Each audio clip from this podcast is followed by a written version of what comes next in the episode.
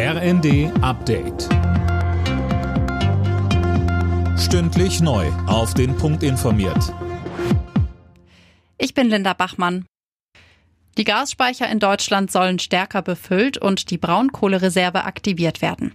Bundeswirtschaftsminister Habeck hat ein neues Maßnahmenpaket angekündigt, um das Land auf einen drohenden Gaslieferstopp aus Russland vorzubereiten.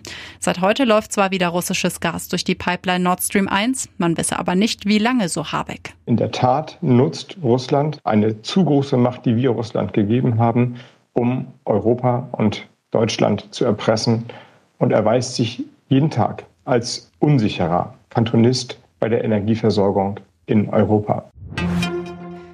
Könnten bald Getreide und andere landwirtschaftliche Produkte aus der Ukraine exportiert werden? Um das zu ermöglichen, wollen die Ukraine und Russland heute offenbar ein Abkommen unterzeichnen, so die türkische Regierung.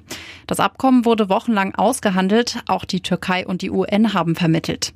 Es sieht unter anderem gesicherte Korridore im Schwarzen Meer vor. In der Ukraine sind momentan zwischen 20 und 25 Millionen Tonnen Getreide blockiert.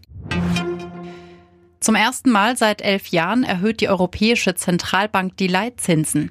Und zwar etwas stärker als gedacht. Wenn sich die Banken bei der EZB Geld leihen, müssen sie künftig 0,5 Prozent Zinsen zahlen. Bisher lag der Leitzins bei 0 Prozent. Sönke Röhling, was soll das bringen? Also das soll dafür sorgen, dass es wieder attraktiver wird, sein Geld auf der Bank zu lassen und nicht auszugeben. Dann wird weniger nachgefragt und das soll die Preise drücken. So zumindest die Theorie. Praktisch wird das in den nächsten anderthalb Jahren kaum Auswirkungen haben, so DEW-Chef Fratscher weil Hauptpreistreiber weiter die Energiekosten sind und die verteuern das Leben, da können die Menschen gar nicht mehr sparen. Er sieht in dem Schritt aber ein wichtiges Signal, dass die Zeit des billigen Geldes in Europa erstmal vorbei ist.